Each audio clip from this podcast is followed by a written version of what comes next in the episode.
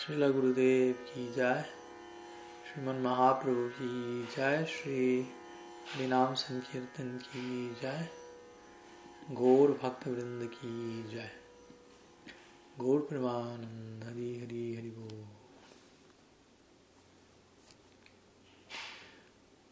Pranam, buenos días a todos.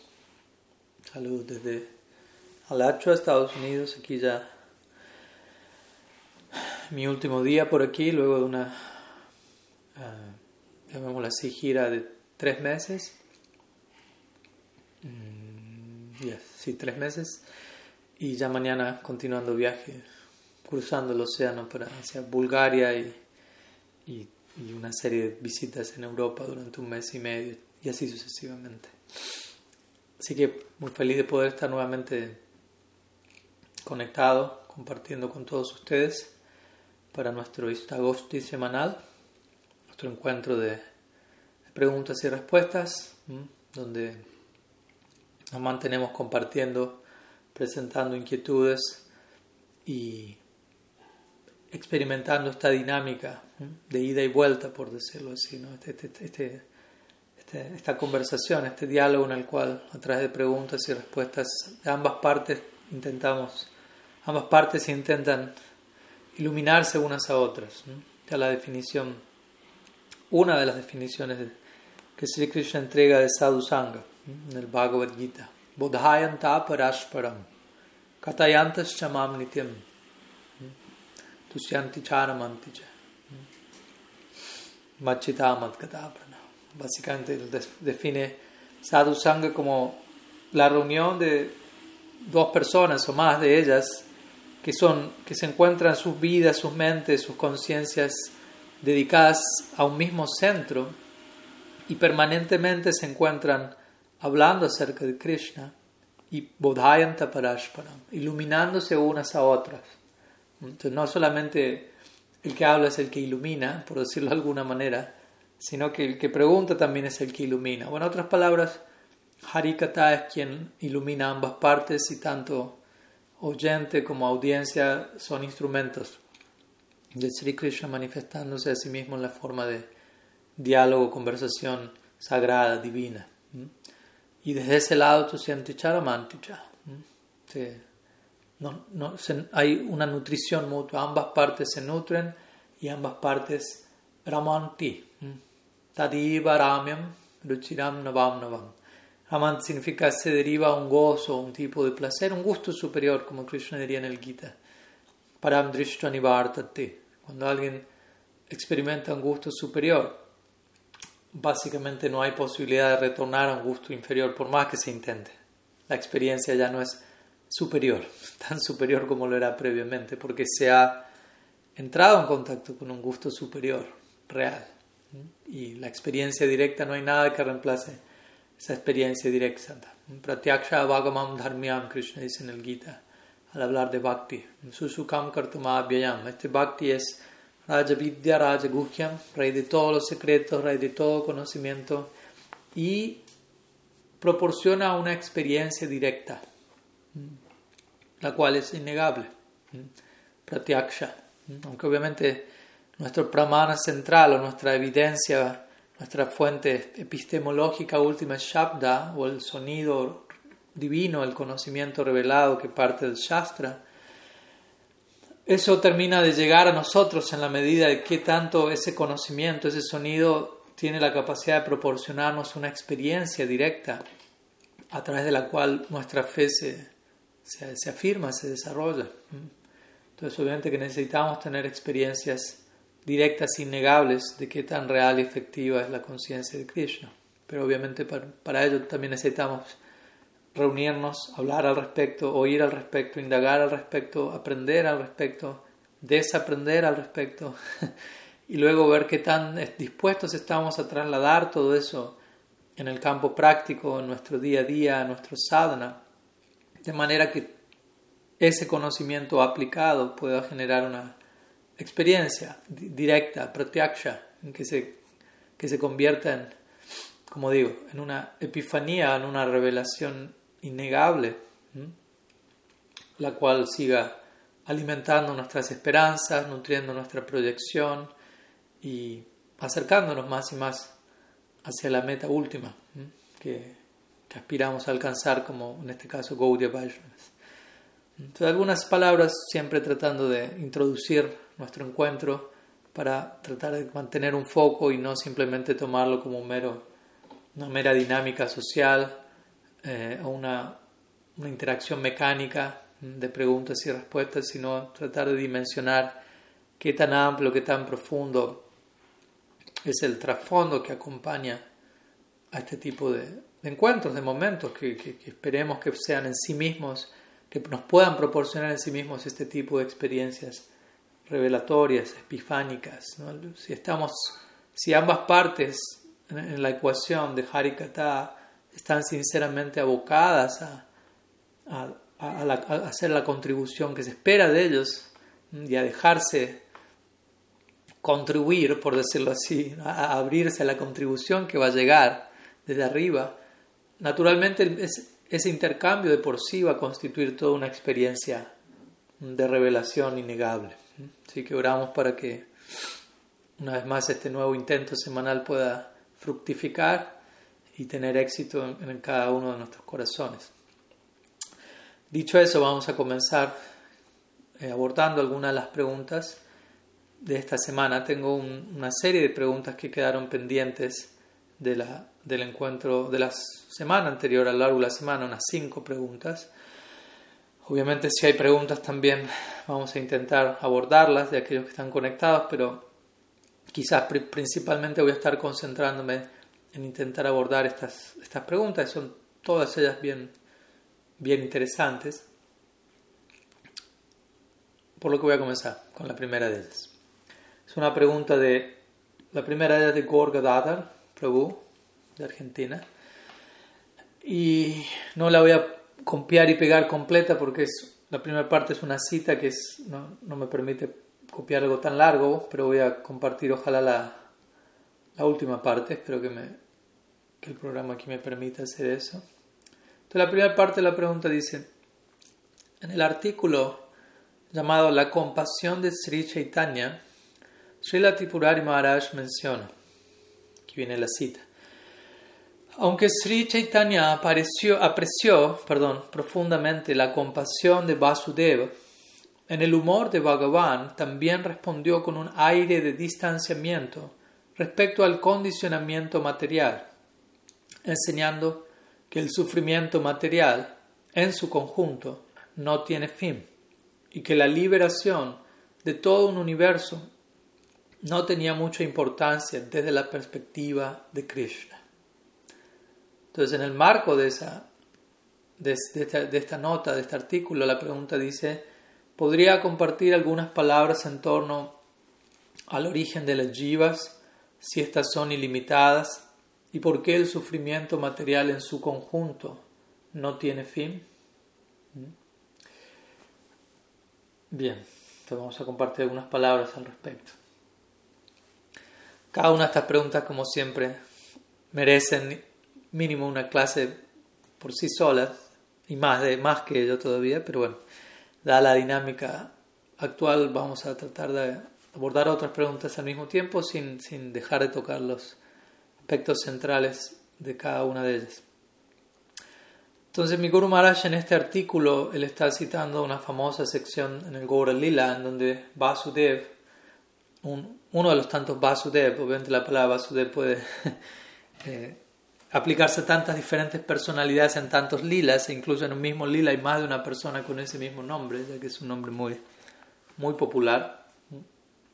Entonces uno de ellos es un devoto de Sriman Mahaprabhu, el cual en una ocasión se ve embargado de una compasión universal extrema y él le solicita a Mahaprabhu, por favor, uh, entrégame a mí todo el karma de todas las entidades vivientes, de todos los universos, y yo me quedo aquí pagando ese karma, pero tú por favor libéralas a todas. Esa fue su petición y obviamente no lo estaba diciendo únicamente de la boca hacia afuera para quedar bien, sino que realmente estaba dispuesto a atravesar todo lo que ello implicaría. Imagínense, ya con el karma individual de uno, a veces uno siente esto más que suficiente, que decir, recibir el de cada una de todas las entidades vivientes de todos los universos, los cuales son ilimitados en verdad, lo cual implicaría el permanecer ilimitadamente en este plano pagando ese karma. De vuelta, es una manera de expresar un extremo sentimiento de compasión universal y obviamente Mahaprabhu dijo, no hace falta que tenga que hacer eso, ya que por, por, por haber alguien como tú con este nivel de compasión, el universo entero está, se ve liberado por escuchar acerca de tus cualidades, etc. Y en el marco de ello, Mahaprabhu menciona, si no me falla la memoria, Vasudev oró por que todas las entidades vivientes de este universo se vean liberadas. No hablo de todos los universos, corrijo ese detalle. Y es en ese marco que Mahaprabhu menciona, pero de todas maneras, ¿qué tan, qué tan grandioso es la liberación de todo un universo? Como expresando cierto aire de, de desapego en términos a, a, esa función en particular. Entonces mi Guru menciona, desde ahí Mahaprabhu da a entender que la liberación de todo universo no, no tiene demasiada importancia desde la perspectiva de Krishna y que el sufrimiento material en conjunto no tiene fin. Entonces, mencionado ese contexto, algunas palabras sobre en torno al origen de las yivas, si estas son ilimitadas y por qué el sufrimiento material en su conjunto no tiene fin. Bueno, por empezar, el origen de las yivas. En un sentido, la, la, expresión en sí misma es, eh, puede ser un tanto engañosa, por decirlo así, la manera de plantear la, la pregunta. El origen de las yivas implica que las yivas tienen un origen. Y sí, en un sentido podemos decir que lo tienen, en un sentido que no, porque para nosotros muchas veces origen implica un comienzo en el marco del tiempo, o algo que en su momento no existía y pasa a existir en algún momento. Nos gusta o no, eh, la mayoría de nosotros arrastramos toda una serie de, preconceptos que están probablemente arraigados subconscientemente eh, en términos de impresiones de doctrinas judeocristianas en las cuales hemos crecido en esta vida, en previas nacimientos, etc. Y en, esta doctrina se maneja la idea de creatio ex nihilo, que es en latín creación a partir de nada. En el cristianismo se cree esto, ¿no? En un día no había nada y Dios creó el primer día esto, el segundo día esto, el tercer día esto. Antes no existía y ahora existió. De nada pasó a ser algo. Pero en la cosmovisión de Oriente en general, hinduismo en general, que decir Gaudiya Vaishnavismo en particular, esta doctrina no, es, no, no se considera, más bien la consideración es Dios Shaktiman, la fuente de toda energía, Él es eterno y Él posee ilimitadas energías y cada una de ellas es, ilimitada a su vez. Y existe desde siempre. Dios existe eternamente junto con sus Shaktis. Shaktiman existe perpetuamente con Shakti. Por lo tanto, no hay un comienzo a ninguno de ellos y no hay un comienzo a la interacción entre ambos. Entonces, de ese lugar podemos decir, el origen de las jivas, podemos decir en relación a su fuente es Shaktiman, el origen de todo Shakti es Shaktiman. En ese sentido es origen, pero no un origen en el sentido de hay un comienzo a la existencia de las jivas, hay un comienzo al, al a la experiencia de condicionamiento material. No, de acuerdo al Shastra esto no, no tiene lugar y de allí nos llegan eh, nociones como las de Anadi Karma. ¿Mm? Si alguien pregunta, bueno, ¿cuándo comenzó nuestra experiencia en este mundo? El Shastra dice, no hubo un comienzo lo cual obviamente nos transporta a una situación en donde tenemos que ir más allá de, nuestro alcance racional, el cual no, logra capturar la realidad más allá de los límites de tiempo y espacio. Por eso, aquello que va más allá, que escapa al alcance de nuestra mente y sentidos, ha de ser conocido a través del Shastra. Esa es la, noción de achintya. Achintya se traduce como inconcebible, pero muchas veces esta, palabra es abusada y se la utiliza para simplemente ser, mantenernos en un estado de pereza intelectual. Entonces, cuando no entiendo algo y cuando no quiero tomarme el trabajo de entender algo, aprieto el botón de chinte, digo chinte y ya, listo, con esto resolví todo, inconcebible, no piensen más, siga adelante. Pero en ciertas ocasiones necesitamos pensar más, necesitamos utilizar nuestras capacidades. ¿No? que, nos han sido dadas para volcarlas en servicio. Entonces, achintya significa inconcebible algo que permanece inconcebible a menos que nos dirijamos al Shastra. Si no nos dirigimos al Shastra, hay ciertos aspectos de la realidad que no los vamos a poder comprender de ninguna otra forma. Hay ciertos aspectos que pueden ser abordados y comprendidos sin necesidad de, dirigirse al Shastra en relación a nuestra experiencia diaria. Pero en Shastra nos va a hablar acerca de la realidad que existe más allá de la mente y los sentidos, de elementos eternos, sin comienzo, sin fin, etc. Entonces, a menos que recurramos a la revelación, ciertos aspectos de la realidad permanecen achintya. Pero por recurrir al Shastra dejan de ser achintya. Podemos comprenderlos por la gracia de la revelación. Entonces, algunas palabras en ese sentido en relación al origen de las jivas. La Jiva Goswami describe esto en sumo detalle, dedica todo un tratado en sus Sandarbhas, conocido como Paramatma Sandarbha, en donde él describe a, las jivas. Jiva es un término técnicamente hablando para referirse a un atma en estado condicional. Técnicamente cuando el atma se encuentra más allá de la influencia de Maya Shakti, ya no es considerada el jiva. Un detalle técnico. Y en su Paramatma Sandarbha, además de definir qué es jiva o qué es atma, etc., él menciona que las jivas son Paramatma Vaibhav, que son una expansión, por decirlo así, de Paramatma. ¿Por qué Paramatma y no Krishna? Y esto está ligado al resto de la pregunta. Porque Paramatma es aquel, aquel aspecto de Krishna que, está, que lidia con la jurisdicción de Maya Shakti y Shakti y, Jiva Shakti.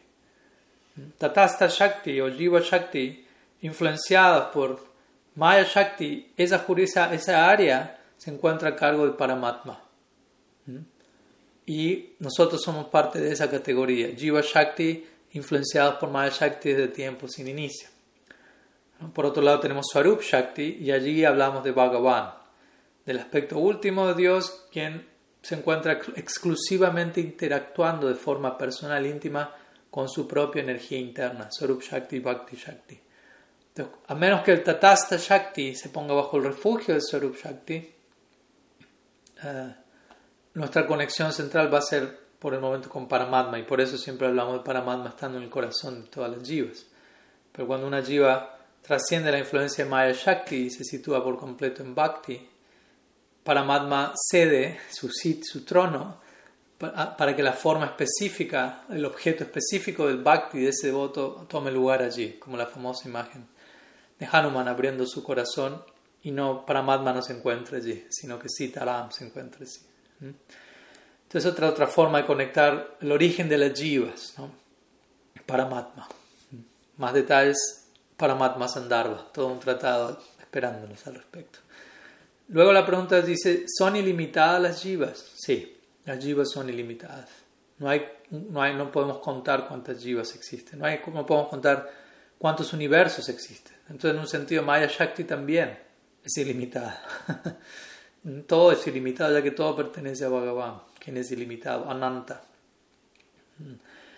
¿Y por qué el sufrimiento material en su conjunto no tiene fin? Justamente porque las jivas son ilimitadas y, y los universos son ilimitados. Entonces, si uno, ¿cómo decirlo?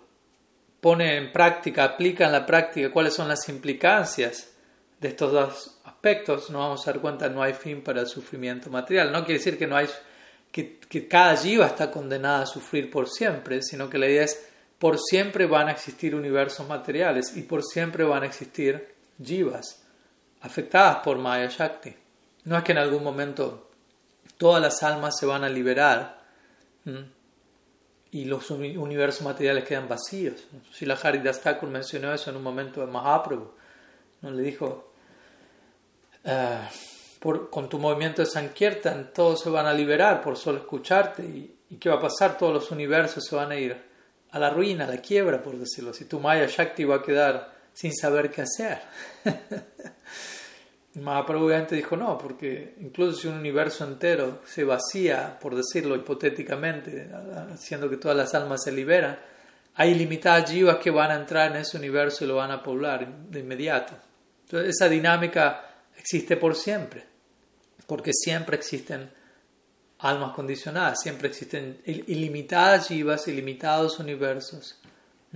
materiales, espirituales. De vuelta, es algo que hasta un punto podemos capturar en nuestra cabeza. Entonces, de ese lugar que Mahaprabhu exhibió cierto grado de, de indiferencia, por decirlo así, hacia lo que es la liberación de todo un universo. Obviamente, desde nuestra perspectiva sería como algo inconcebible, incluso impensable, ¿no? Todo un universo liberado. Pero desde la perspectiva de Bhagavan, la cual no podemos imitar ni, ni, ni imaginar, en un sentido eso no es la gran cosa. Con eso también queriendo darnos a entender, hay algo mucho más profundo que, que liberarse incluso. Porque nuestra meta no es liberarnos del samsara, liberarnos de este, de este mundo, liberarnos de Maya Shakti. Eso, eso aún constituye una concepción negativa de la meta última. Liberarme de, en lugar de desarrollar prem. ¿Mm?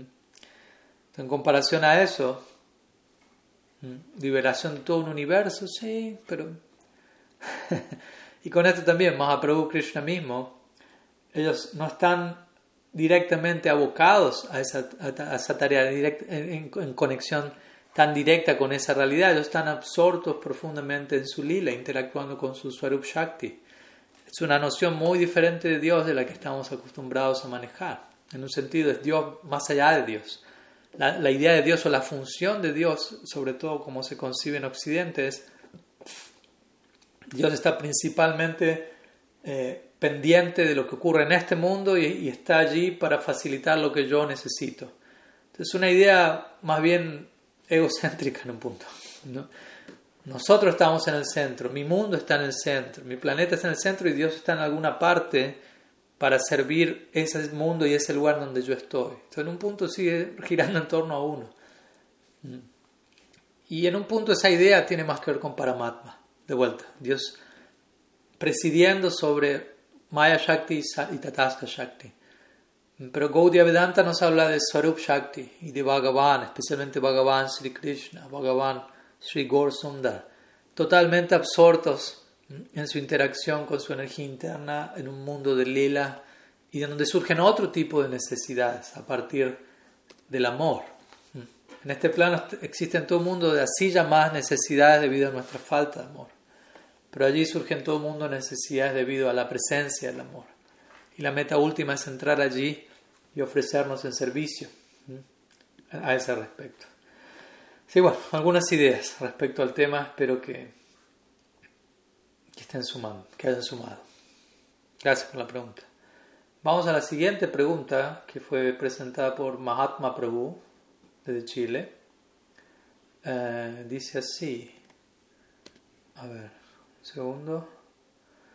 Sí, aquí está. ¿Podría compartirnos más sobre las declaraciones en las que un alma que ha desarrollado Prem debe nacer en el Bhoma Lila antes de ascender al dominio espiritual de Golok Vrindavan? Sí, claro, podemos compartir algunas palabras. Como siempre, para aquellos que quieran eh, realizar un, estudio más detallado sobre, sobre este tema, les recomendaría estudiar el Raga Varma Chandrika de Srila Vishwanath Chakravarti Thakur, ya que en la última sección de dicha obra él se concentra en este tema en particular. Hemos hecho un, ciclo de estudio de, ese, de este libro hace años al español también. Entonces, como digo, esta noción se presenta al cierre, sobre todo más oficialmente dentro de la Sampradaya, al cierre de, del Raga Varma Chandrika. Y este es un punto importante porque, en un sentido, podríamos decir, de manera no tan específica, eh, quizás los Goswamis algo mencionaron aquí y allá. La Rupa Goswami cita en el Bhakti Rasamrita siendo un verso de alguien que nace durante el Bhoma Lila de Bhagavan en Brindavan y alcanza Vatsalya Rasa en asociación con aquellos que representan el ideal alcanzar para ese devoto, pero no presentan la propuesta de forma tan sistemática. Entonces podríamos decir, mi punto es, es interesante cómo nuestra tradición vemos que hay, existen también, existe el espacio y la posibilidad para ciertos desarrollos teológicos, ¿no? ciertos elementos que han sido establecidos de manera original por nuestros Goswamis, que son los arquitectos de la Gaudiya Sampradaya, ellos sientan las bases de que es la, la escuela del pensamiento en sí, empoderados por Mahaprabhu para hacer eso. Pero no quiere decir que, que si ellos no dijeron algo de cierta forma en detalle, nadie más lo puede decir en el futuro. Hay espacio para, para nuevas contribuciones sobre la base de lo que los Goswamis dijeron, sin obviamente contradecir la Siddhanta entregada por los Goswamis, pero sí habiendo espacio para, para una elaboración sobre este tema. Por ejemplo, como lo hemos hablado varias veces, la noción de Mahaprabhu y Nityanavadvip y la posibilidad de eternamente desarrollar una identidad para servir a Sri Gauranga Dev en su. Los Goswamis no han hablado de esto de manera explícita, pero han dicho diferentes cosas que, entendidas en contexto y puestas juntas, dan como resultado, sí, eso es posible, y ello ha sido luego desarrollado, elaborado por, por otros acharyas en nuestra sampradaya luego de los Goswamis. Entonces, este es otro ejemplo. ¿no? La idea de que un alma que ha desarrollado Prem en esta vida, antes de entrar en Golok Vrindavan, en el Aprakat debe nacer en el Lila, o los pasatiempos que Krishna está ejecutando en el planeta Tierra, en algún universo, y desde allí, luego de eso, ascender, por decirlo así, ascender eh, a Golok Vrindavan. Entonces, la idea es si puedo compartir algunas palabras más al respecto. Pues básicamente la idea, tal como la presenta Srila Vishwanath Chakrabarti Thakur, y nuevamente voy a dar una, idea muy resumida aquí, recomendaría que, que se dirijan a, a, la obra y al estudio de la obra que hemos hecho, ya más en detalle vamos a estar tratando de eso ahí. Vishwanath Chakrabarti Thakur menciona lo siguiente, obviamente por empezar menciona el logro del Prem no es algo inmediato, no es algo barato, eso de hecho Rupa Goswami en su Bhakti Rasamrita siendo él sienta ciertas bases para este punto diciendo si alguien quiere experimentar Bhakti Rasa, en este caso no está hablando de Prem, sino de Bhakti Rasa, pero obviamente en un sentido son bien cercanos ambos, él da a entender, alguien no puede experimentar Bhakti Rasa sin haber desarrollado los samskaras apropiados en una vida previa para ello. Con eso dando a entender que el logro de semejante meta requiere más de un nacimiento, de práctica. ¿Mm? Obviamente nadie, ninguno de nosotros podemos decir si esta es nuestra primera vida practicando bhakti o no, pero sí deberíamos estar atentos a, a reconocer sinceramente dónde nos encontramos en el momento presente y tampoco engañarnos pensando eh, ya estoy llegando casi y no estamos haciendo lo que, haga, lo que es necesario hacer para llegar allí. Entonces, la idea es el logro del Prem, logro de la experiencia de Bhakti Rasa, etc. Requieren considerable preparación, práctica, misericordia, samskar, Bhakti samskaras adquiridos y ello puede tomar o va a tomar probablemente, salvo algún caso excepcional, más de un nacimiento. Como siempre gusto de citar, en una ocasión alguien le preguntó a Srila Siddhar Maharaj, si en esta vida yo empiezo a practicar bhakti, mi primer vida practicando, ¿cuánto tiempo me va a tomar para llegar a la meta? Muchos de nosotros tenemos ese tipo de mentalidad, ¿no? como de urgencia. ¿Cuándo salgo de aquí? ¿Cuándo llego allí? ¿Cuándo alcanzo la meta? Como si fuese una, una carrera, ¿no? que hay que llegar cuanto antes. Aunque sea Maharaj va a decir cosas como, pero Susukam Kartumabhyayam, como dijimos antes. Si el proceso es tan alegre y gustoso, ¿por qué se quiere ir a otro lado? ¿Qué tanto apuro tiene de, salir de aquí o de llegar a otra parte? Si en verdad esa otra parte no es más que lo mismo que está haciendo ahora, pero con otro nivel de realización.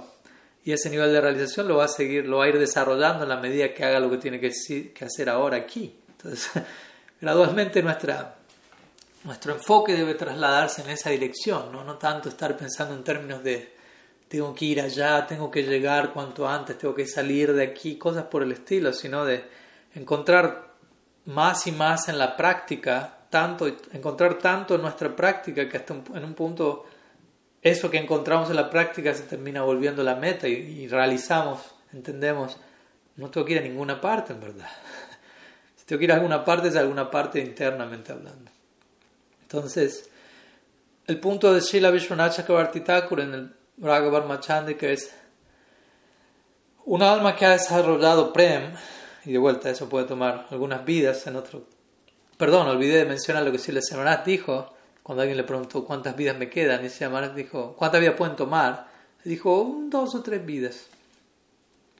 Y el devoto entró en shock, pensando, es demasiado. Y sí, la Maharaj entró en shock, pensaba, viendo que el devoto pensaba que eso era demasiado, entendiendo, no, no, no te das una idea lo poco que estás pagando para alcanzar semejante meta. En otra ocasión alguien le preguntó a mi Guru Maharaj algo similar, ¿cuántas vidas me va a tomar? Y él dijo tres, sadhana, bhava y prem. Como dando a entender, tienes que atravesar esas etapas. Lo que sea, cuánta, cuál, dependiendo cuántas vidas te tome, quizás te tomen menos o más, pero tienes que ir a través de esas tres.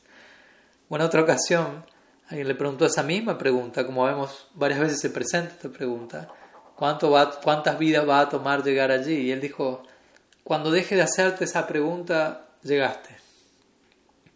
Cuando llegaste a un tipo de realización y satisfacción tal en tu práctica de bhakti, donde ya ni siquiera te preguntas a dónde, dónde tengo que ir, significa que ya llegaste y no tienes que ir a ninguna otra parte.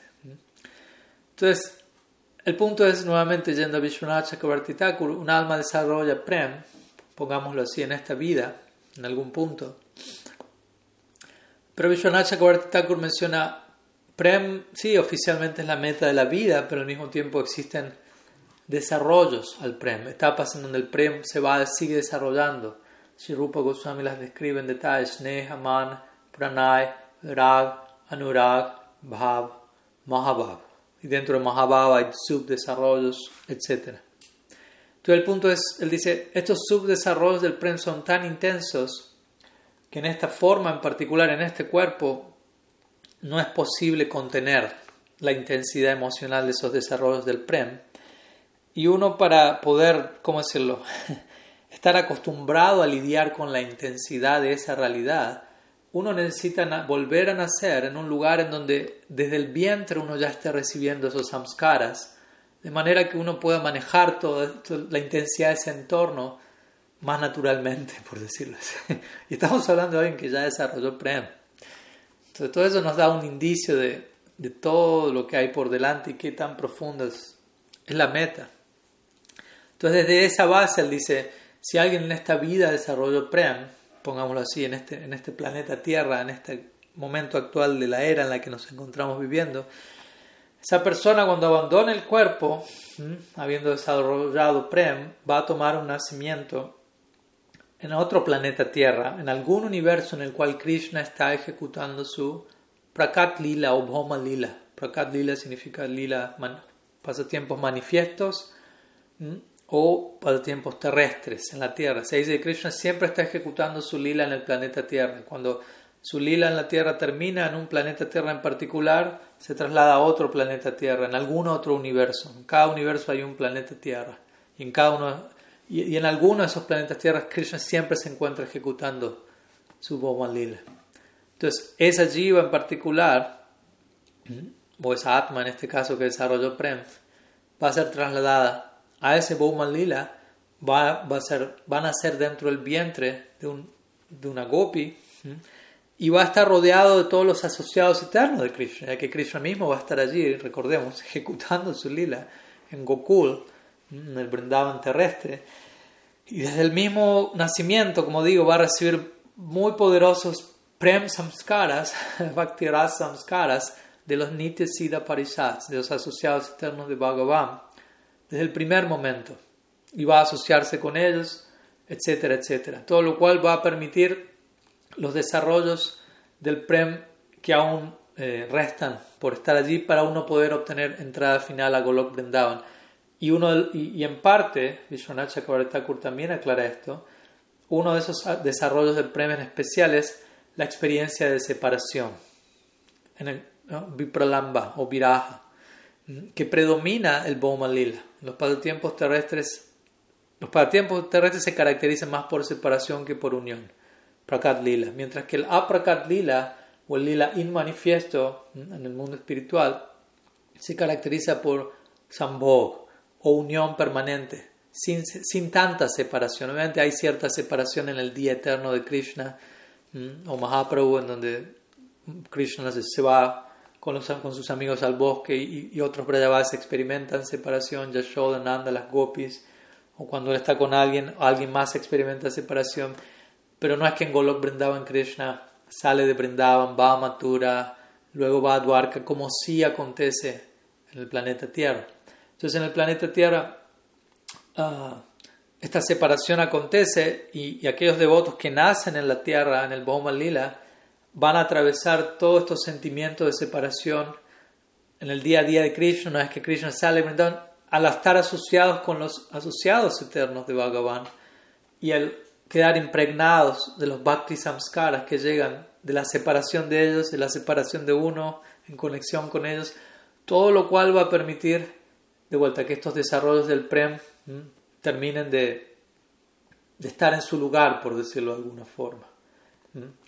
Entonces, básicamente esa es la idea. Obviamente todo esto es en el marco del concepto de Raga Nuga ya que Raga Nuga Bhakti implica o sea, representa el proceso para acceder a Braj, a Golok Vrindavan, y el cual se basa en seguir el humor devocional de uno de los asociados eternos de Bhagavan, que representa el, el ejemplo, el rol modelo a seguir, de acuerdo a la afinidad devocional que uno tenga. Y obviamente esto se termina de aplicar al máximo cuando uno nace en el Bhauman Lila y cuando uno se asocia personalmente, directamente con ese asociado en particular y otros asociados de la misma índole y uno recibe profundamente estas impresiones devocionales que hacen que el prem que uno ya desarrolló termine de alcanzar el máximo nivel de desarrollo y desde allí ese devoto es trasladado a, a Golok Vrindavan. Es una manera, una forma breve de, de, de, responder a la pregunta que obviamente, como digo, Sri Vishwanath Chakravarti aborda en mayor detalle la sección final de la segunda parte, que es la última parte del Raga Varmachandrika, así que para más detalle pueden ir dirigirse allí. Voy a continuar con la siguiente pregunta, una pregunta enviada por Braja Hari Prabhu desde Colombia. Dice así: Para el canto de Japa, voy a compartir la última parte porque también es un poco extensa. A ver, un segundo. Dice así, para el canto de yapa, la sentada, por decirlo de alguna manera, a veces se aconseja no ir ni muy lento ni muy rápido. En relación a actuar en el mundo o la caminata, en contraste con la sentada de yapa, y considerando la prisa de los tiempos modernos, me resulta inspirador cuando se hace un elogio a la lentitud. Pero con esta última parecen llegar también ciertos inconvenientes. ¿Podría por favor compartir algunas palabras sobre el ritmo ideal que el sadhaka aspira a llevar durante sus actividades, eh, sean estas directamente bhakti o asociadas al bhakti? ¿Mm? Entonces, voy a compartir la última parte de la pregunta. Y sí, vamos a decir algunas palabras al respecto. Obviamente, en términos generales, la respuesta a esta pregunta es, todo depende de qué es lo que mejor funciona para cada cuadro. No, hay, una más, no hay una forma única o velocidad única, en este caso, de hacer las cosas. ¿Qué es rápido, qué es lento para cada uno? Eso también es muy relativo. Como cuando Prabhupada Bhaktisiddhanta estaba explicando Sri Bhakti Rasamrita Sindhu y citando la sección donde Sri Rupa Goswami menciona Em, un guru no debería, o un devoto no debería leer muchos libros, abrir muchos templos y cosas similares en esa, en esa, en esa línea. Y tener muchos discípulos. Y alguien le preguntó, pero Guru Maharaj usted está haciendo exactamente eso. Tiene muchos discípulos, muchos templos. Y él dijo, es una, todo esto es una, eso es una cuestión de capacidad personal. En otras palabras, ¿qué es mucho ¿Qué es muchos libros? ¿Qué es leer muchos libros? Para alguien leer muchos libros es leer un libro por semana, es mucho. Leer un libro por año es mucho para algunas personas que no leen en absoluto. Para otra persona leer un libro por semana es normal. O más. Entonces, es todo muy relativo. Abrir muchos templos. El punto es si, para, si, si uno tiene la capacidad de lidiar con esa cantidad de una forma que uno no se ve abrumado, entonces no es mucho para esa persona es, natural. Y para otra persona es, es demasiado, como digo a veces, ¿no? Prabhupada tenía muchos discípulos, pero él podía sobrellevar la situación sin que eso afecte su propio achar, su propio vayan. Entonces, para algunas personas tener miles de discípulos es normal, para algunas personas tener algunos discípulos es demasiado, para algunas personas tener un discípulo es demasiado, para otras personas ser un discípulo es demasiado. Entonces vemos que todo es, volviendo a la frase propia todo es una cuestión de capacidad personal. Entonces, en un punto este criterio se aplica a la pregunta de, la velocidad, ¿no? De cómo vivir nuestra vida, qué ritmo. Eso depende de qué es rápido para uno, qué es lento para uno, qué, qué es lo que uno vive y siente como favorable. No hay una fórmula absoluta que, que tenga que encajar, que pueda encajar con todos. Entonces, por ejemplo, al comienzo la pregunta habla del, también el canto de Yapa. Se aconseja no ir ni muy lento ni muy rápido. Vuelta, ¿qué es muy lento y qué es muy rápido? que, que, no sea muy lento ni muy rápido para uno, que uno no lo siente así, ¿no? que no sea ni muy, ni muy lento hasta el punto que uno se olvide que esté cantando y se quede dormido o, o invoque tamaguna y pereza, y que no sea demasiado rápido hasta el punto que uno empieza a pronunciar malas palabras y, y termina en una dinámica rayásica más que en una concentración en el santo nombre. Pero de vuelta, en, ese contexto, en ese criterio, cada cual encontrará lo suyo. Y lo mismo en relación a, a cómo uno mover, moverse en el mundo. Que es, que es mucho, que es poco. Algunas personas tienen una naturaleza más rayásica y tienen que hacer algo con esa energía. No, no es algo a condenar, es simplemente un tipo de, de movimiento energético. Y rayas en particular eh, demanda actividad, demanda movimiento, es una carga energética que uno tiene que saber qué hacer con ella. No es algo que hay que condenar o que anular o que negar o que reprimir, simplemente hay que saber cómo puedo ocupar esto de manera que, que genere sattva. Ese es todo el arte de, del, antiguo sistema de Varna Ashram, es ese.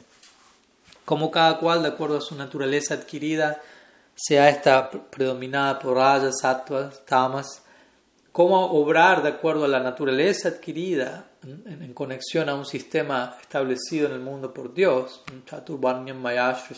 dice Krishna en el Gita. Yo creé este Varnashram. Por hacer esto debidamente uno adquiere más y más sattva. Más y más sattva. Cuanto más sattva, más eh, vislumbres uno tiene de qué se encuentra más allá del Varnashram, de quién es uno como Atma y la conexión de uno con su fuente, etc. Entonces sí, entiendo que estamos en un, en un mundo donde todo es cada vez más rápido, sin duda, más dinámico, incluso más allá de lo que nos, lo que nos podemos imaginar, salvajemente rápido en muchos casos y, multitasking y hacer muchas cosas al mismo tiempo y estar demasiado ocupados y, y muchas veces no, no, perder la capacidad de, de bajar la velocidad, de concentrarnos en una sola cosa de hacer algo sin tener la necesidad de tener que estar haciendo tres cosas más al mismo tiempo. Estamos en tiempos donde hay una sobrecarga de información, una sobrecarga de, de, de, impulso, de disfrute, básicamente, ¿no? lo cual es problemático. Recuerdo siempre el contraste, hay, hay dos obras occidentales, pero interesantes, de tipo futurista, obviamente escritas décadas atrás, en donde se presenta una, una, imagen de, de, lo que va a ser el mundo a futuro, lo cual sería más o menos en la época en la que estamos ahora nosotros. Una de ellas es una obra de, de Aldo Huxley llamada Brave New World en inglés, en español el libro se llama Un Mundo Feliz. Y otra obra es de George Orwell, la obra se llama 1984 con números, situando ese, el mundo futurista en esa época. Y interesantemente hay un contraste entre lo que ambos dicen, pero al mismo tiempo es entendible las ambas propuestas. George Orwell principalmente presenta un panorama eh, de, escasez, digámoslo así. ¿no? Va a haber carencia de información, las personas van a estar sufriendo mucho, ¿no? etcétera, etcétera. ¿no? En esa dirección se presenta su, su, su predicción apocalíptica, por decirlo así.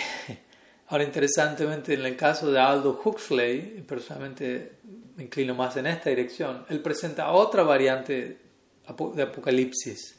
Él dice, no, no va a haber carencia de información, va a haber exceso de información, que es otra forma de carencia de información, al, punto que se vuelve demasiado una sobredosis.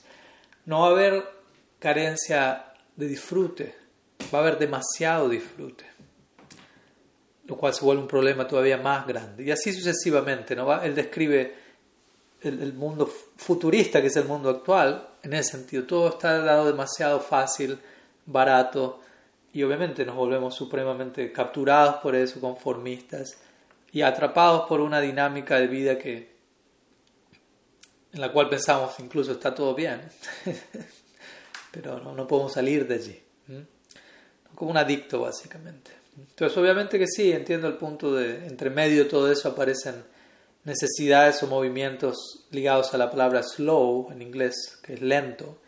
Varios slow, por ejemplo, uno conoce mismo el término de fast food, comida rápida, y hay movimientos llamados slow food o comida lenta, en donde básicamente se promueve lo contrario a fast food, ¿no? en, términos de alimenticios, tomarse el tiempo para cocinar y hacer todo con, con el tiempo que eso toma pero con lo que eso genera como beneficio, ¿no? Uno pierde tiempo, entre comillas, porque hoy en día todo se mide en términos de, ello, pero uno gana toda otra serie de cosas. Entonces, de la misma manera, hay movimientos enteros que, que entregan esta premisa de slow, de, bajar la velocidad, de hacer las cosas más despacio, dada la, la neurosis colectiva, por decirlo así, que, que, nos acompaña. Entonces, obviamente, tampoco con esto estamos hablando del extremo, porque uno tiende a ir a extremos, uno va, está siendo extremadamente rápido que vamos al otro extremo, pero nadie está diciendo eso. Entonces, para uno como sadhaka, calculo que varios temas relacionados a esto los vamos a estar hablando pronto. Namrasa me, invitó a otro podcast, obviamente va a ser en inglés, pero calculo que va a haber una traducción al español. hablar sobre redes sociales y bhakti y, el rol que, ocupa eso y cómo como sadhakas deberíamos relacionarnos con esto tiene mucho que ver con, con, los tiempos que vivimos, la dinámica de vida.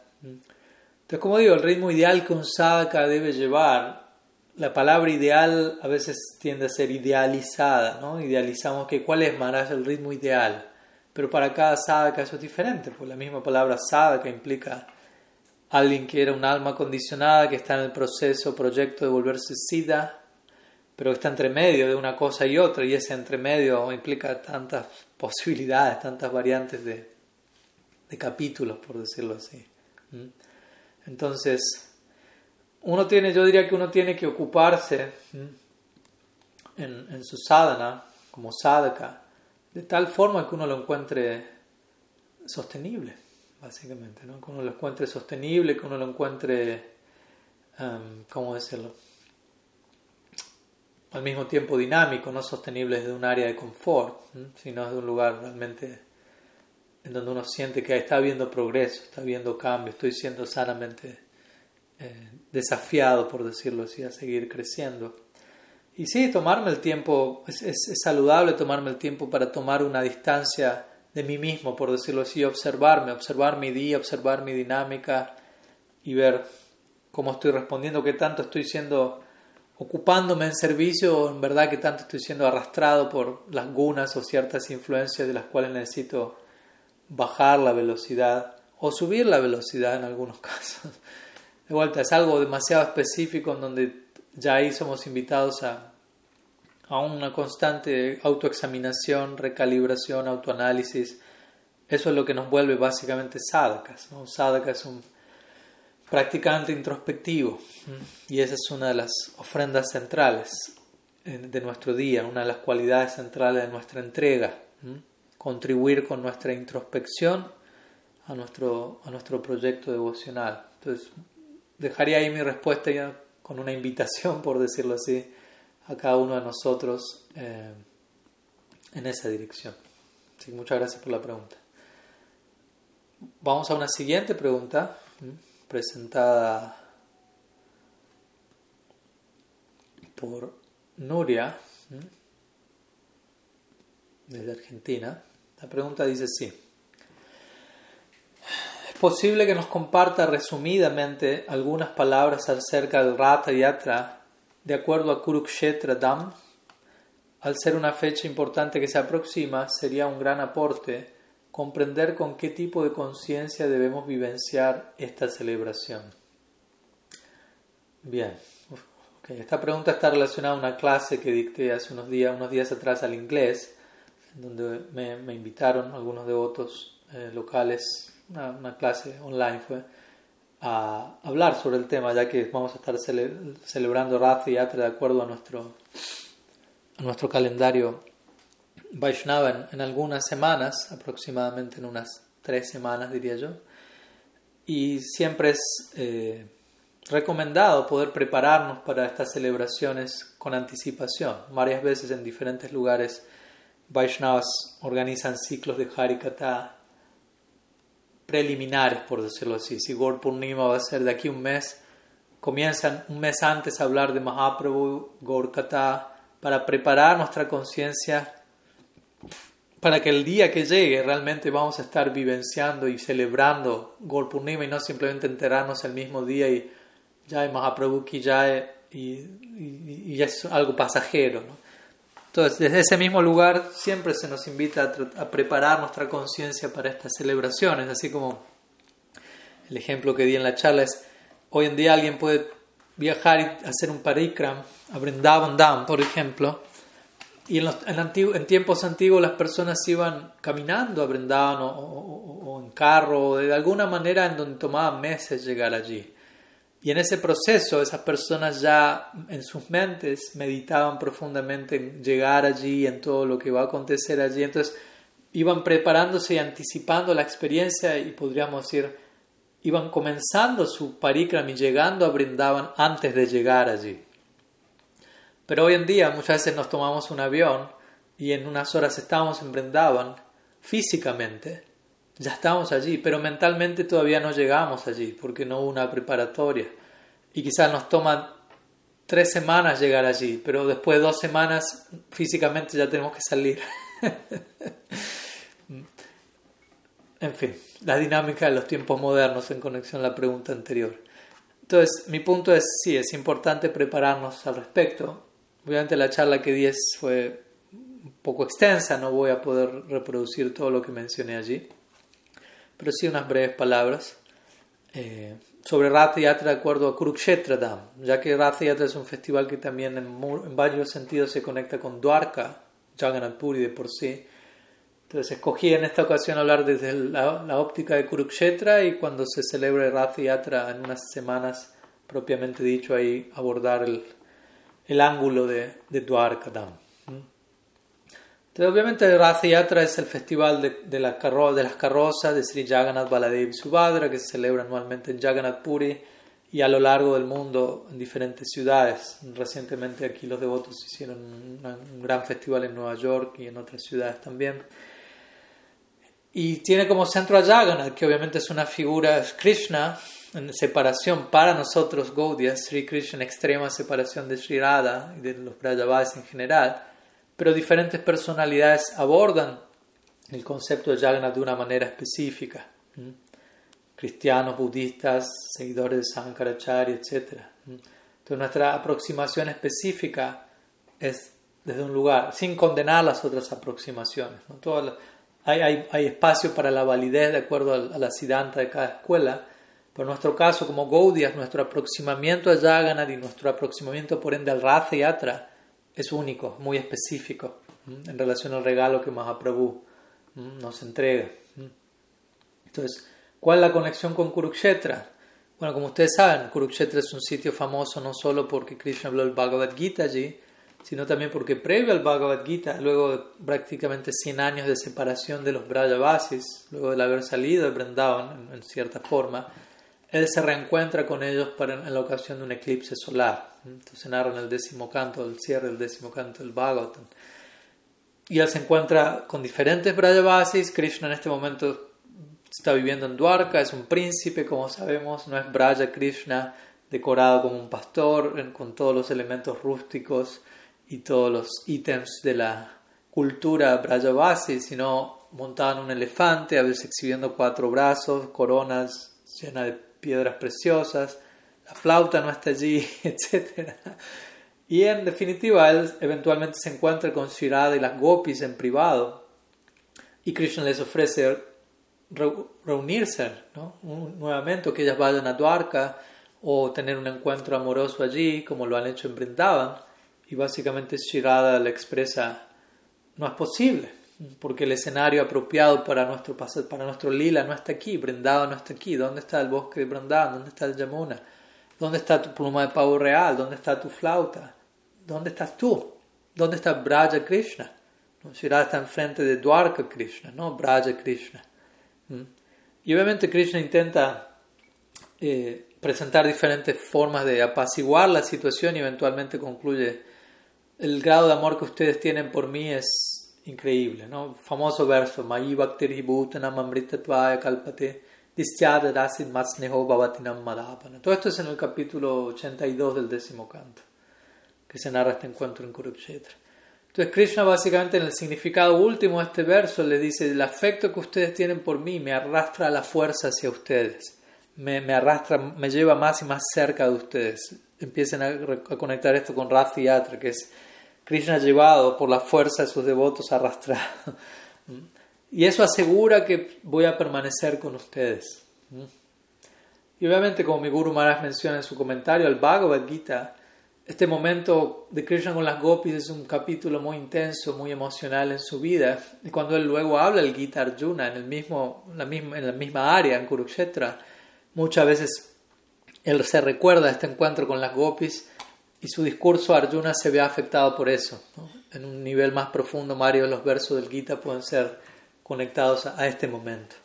Entonces, cuando Krishna le dice esto a las gopis que acabo de mencionar, la fuerza de su afecto me arrastra la fuerza hacia ustedes, las gopis concluyen también con un famoso verso, Ahusyate nanila padara vindam yogeshware hridi vichintya magadha bodhai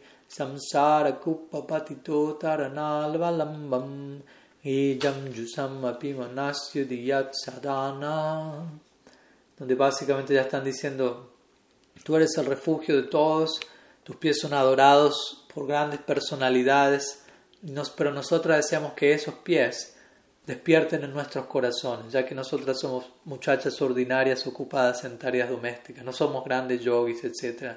Simplemente que tus pies despierten en nuestro corazón, lo cual implica nuestro corazón, la que dicen, es Brindavan. Entonces queremos que tus pies caminen nuevamente en Brindavan. Te queremos de regreso en Brindavan.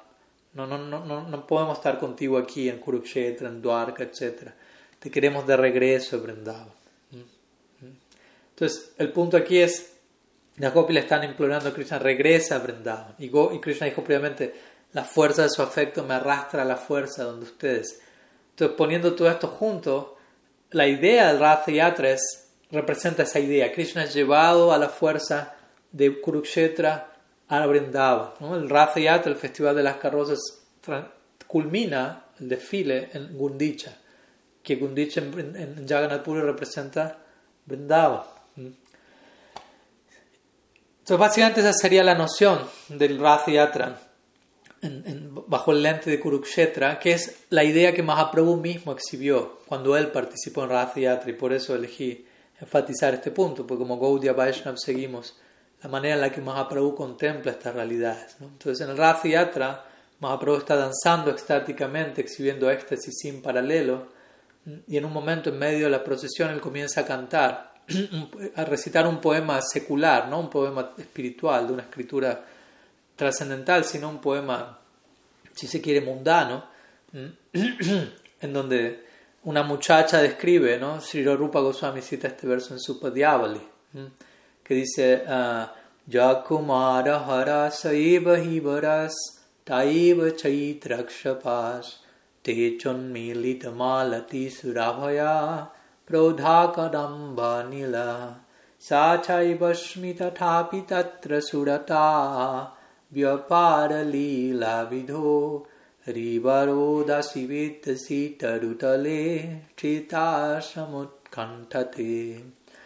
Entonces, una muchacha menciona este verso, aquella personalidad que robó mi corazón durante mi juventud ahora es mi amo nuevamente. Estas son las mismas noches de luna llena del mes de Chaitria y la misma fragancia de las flores malati están allí, las mismas dulces brisas están proveniendo del bosque de árboles Kadamba.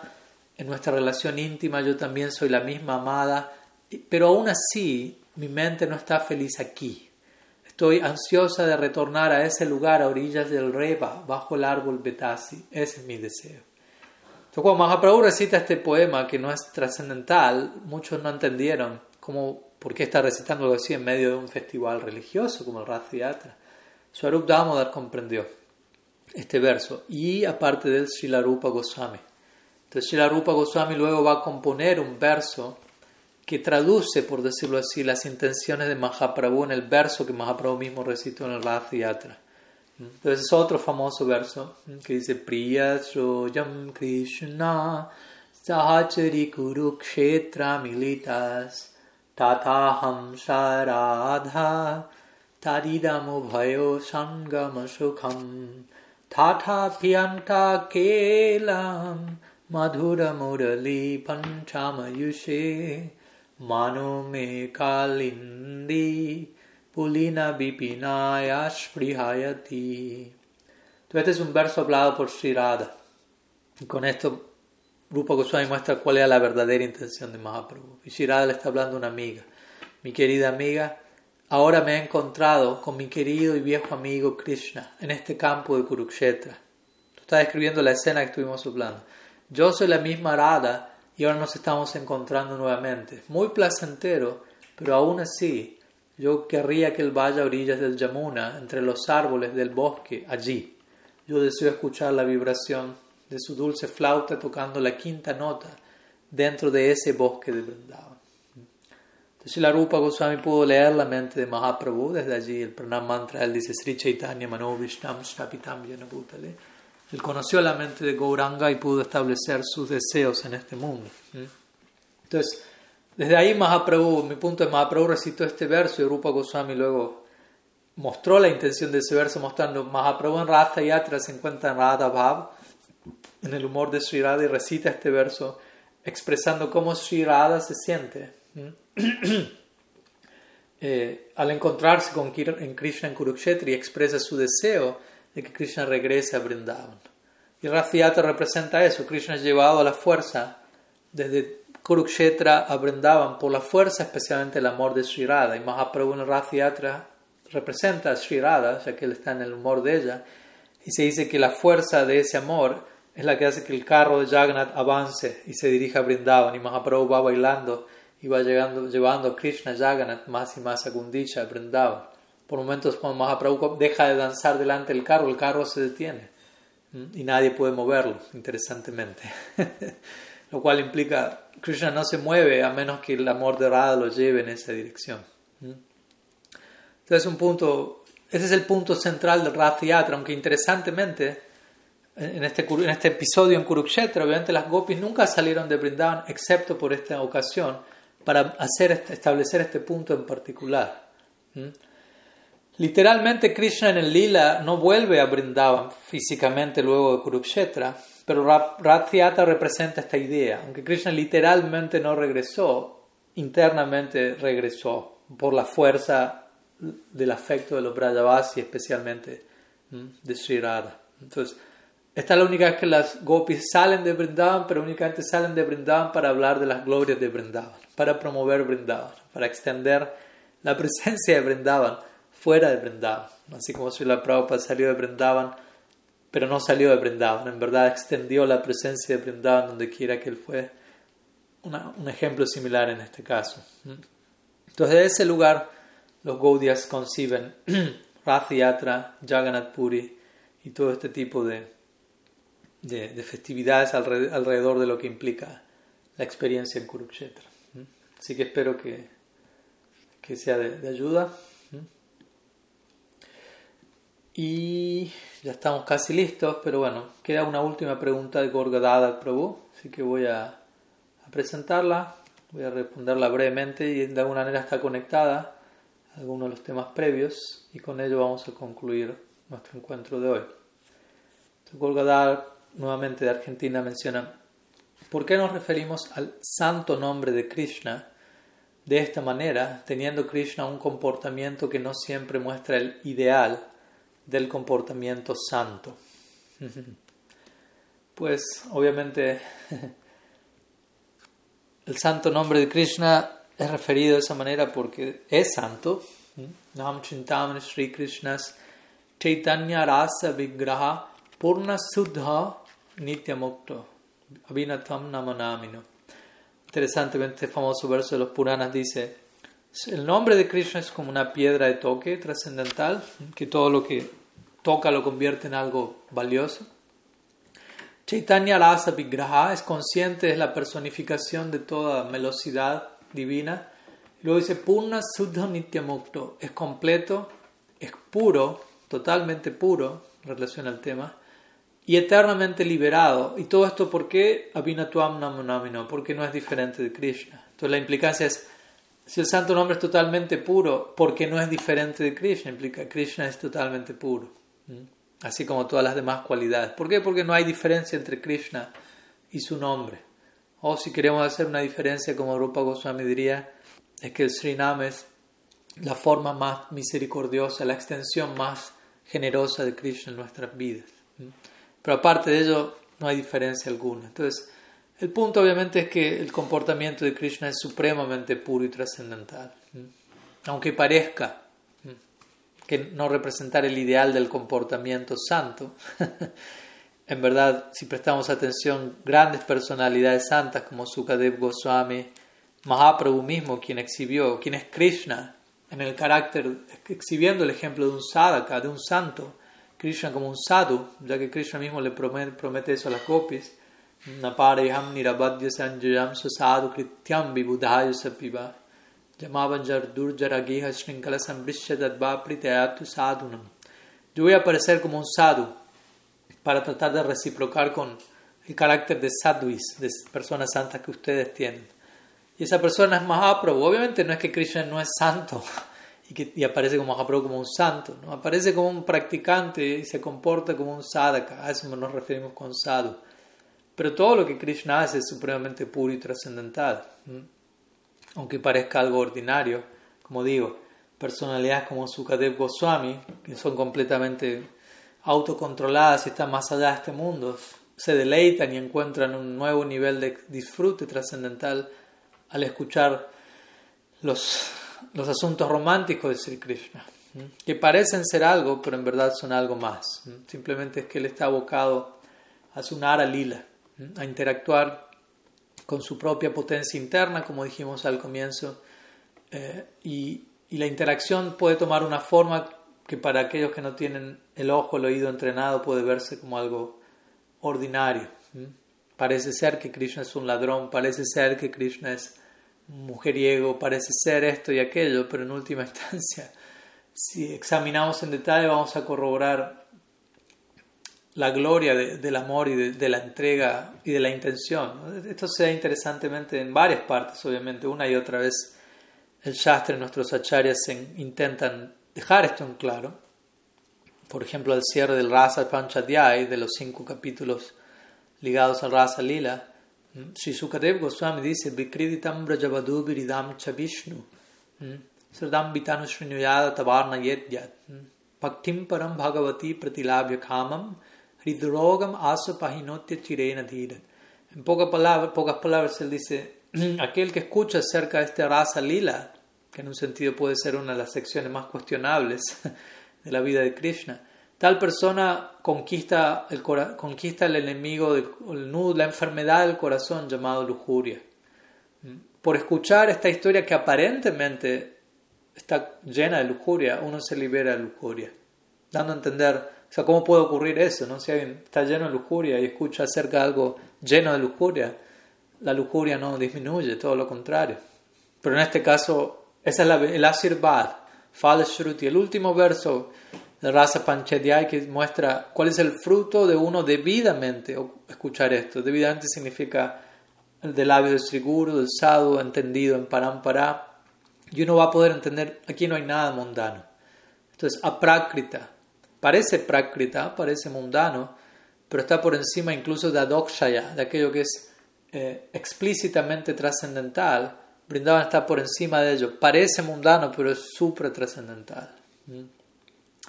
Entonces, en varias ocasiones iba a mencionar un libro, una obra interesante a este respecto, es el Prema Samput de Srila Vishwanath Chakrabarti Thakur.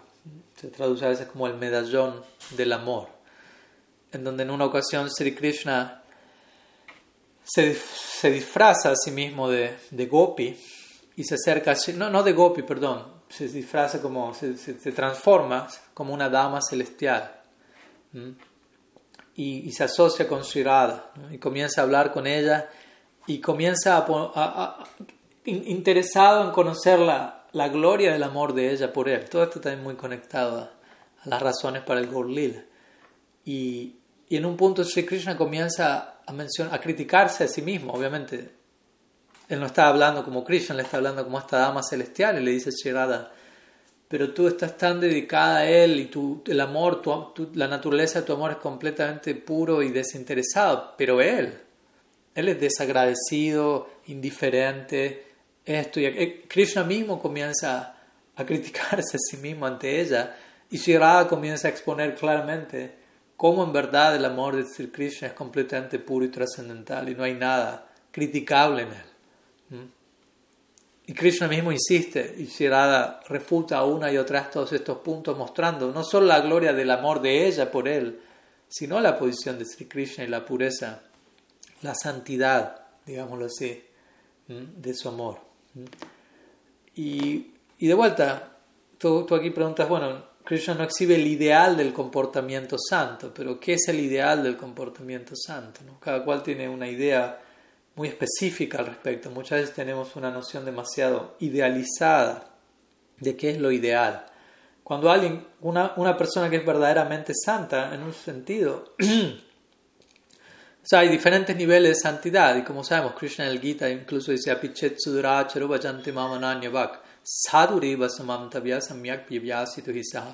Incluso si alguien aún se ocupa en actividades abominables, supremamente abominables, pero está determinado en rendirse a mí, yo considero a esa persona santa.